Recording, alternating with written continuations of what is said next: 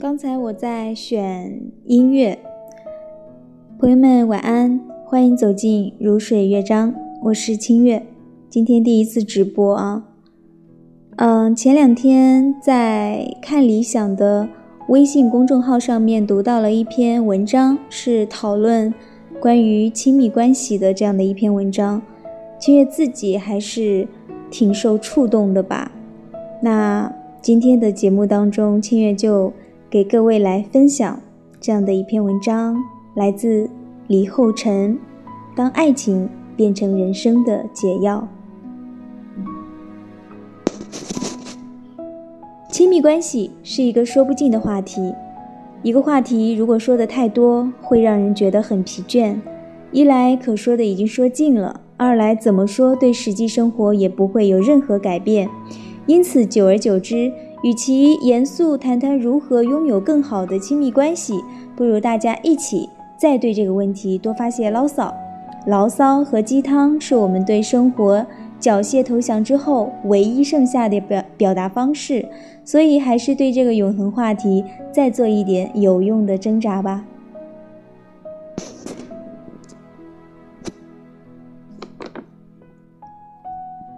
我们对亲密关系的极端理解和期待，是对社会这个巨大机器带来的失衡。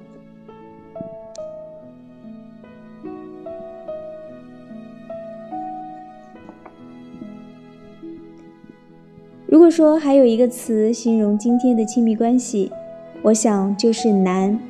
表达的再强烈一点，就是几乎不可能。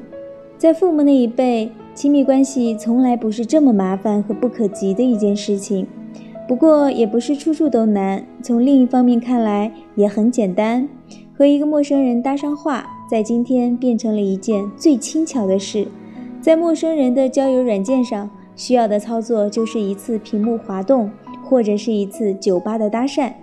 要知道，可以让单身女性自由进入的酒吧，是上个世纪六十年代才有的新鲜事物。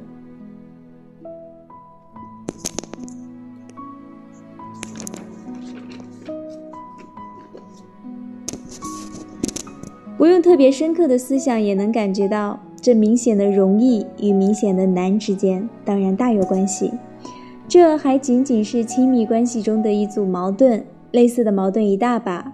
例如，要么认为当代亲密关系不值得追求，不值一提；要么像我一样，鼓吹亲密关系重如泰山，是我们今天获得良好生活几乎唯一的途径。也像是这样的矛盾。认为婚姻要么是一种理性的针对过日子的安排，要么是一种触及灵魂的伴侣。更有甚者，将这些对立要素变成各种指标来衡量一段婚姻值不值得，或是更偏向哪个方面。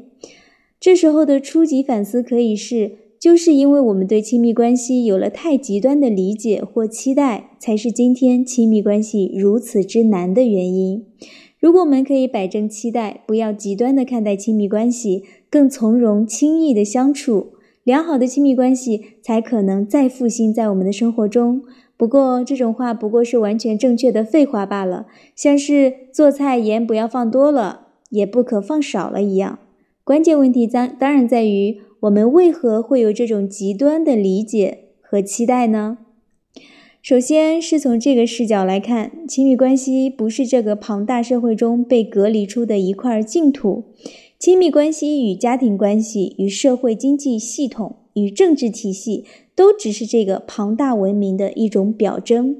我们当然不仅仅对亲密关系有极端的认识，我们一边认为世界现实、金钱万能，一边又羡慕和崇崇敬那些对收入淡薄、活得物欲稀薄的人。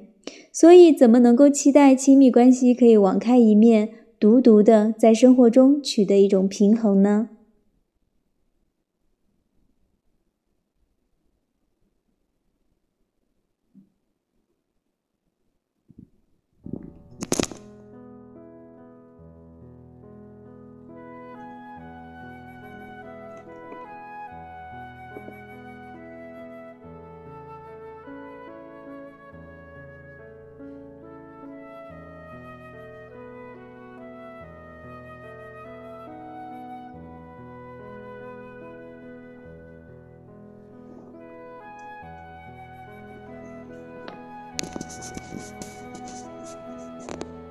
实际上，今天的亲密关系本来就具有安东尼·吉登斯所说的纯粹关系的特征。在大都市中，亲密关系逐渐脱去家庭要素、经济考量之后，成为唯一的、仅仅与自我主体相关的一块净土。我们自然对它有一种避风港的期待，在社会这个巨大机器中的一切委屈和压力，都应该在亲密关系中得到医治。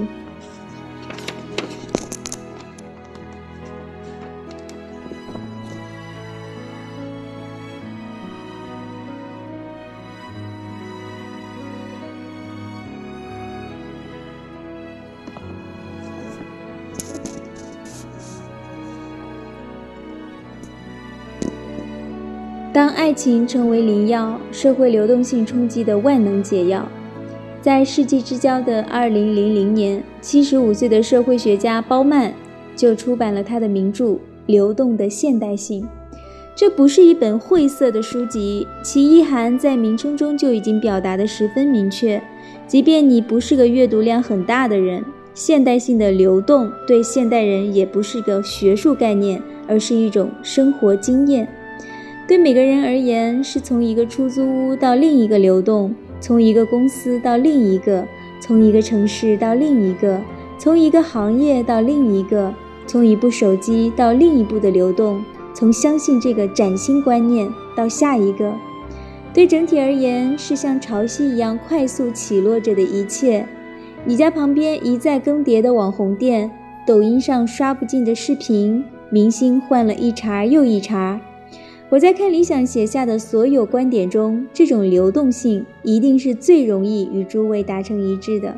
问题成为了与流动相对的保存，在这个时代还意味着什么？保存自己不够吗？亲密关系与这个保存的联系在哪里呢？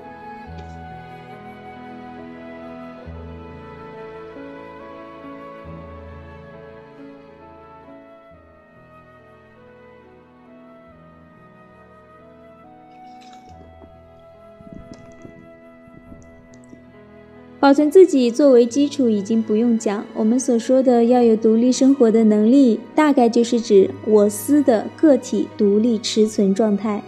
不过这个表述有两个方面：一来大多指个体的经济生活独立的支撑在流动社会，尤其是面临风险的货币开销；二来这句话是被作为亲密关系的前提，即要有独立生活的能力，才可能得到好的亲密关系。个体独立保存，并不意味着亲密关系不被需要。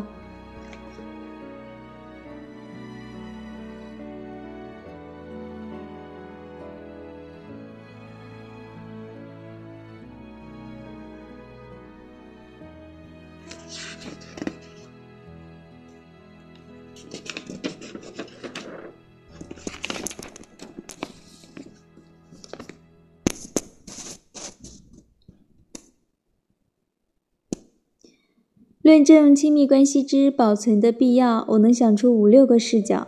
但是上面所说的这位流动性中的自我保存之个体而言，可能下面这个视角是最关键的。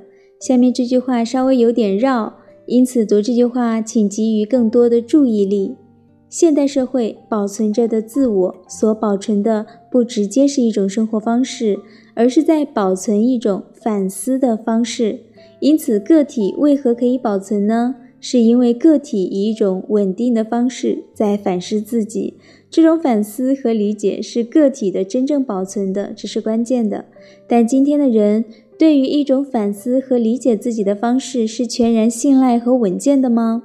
还是说，其实大家疑虑重重，对于每个人理解自我这件事是多变和拿不准的？当然是后者。一种纯粹反思的活动是有高度和随意性和多变的性质的。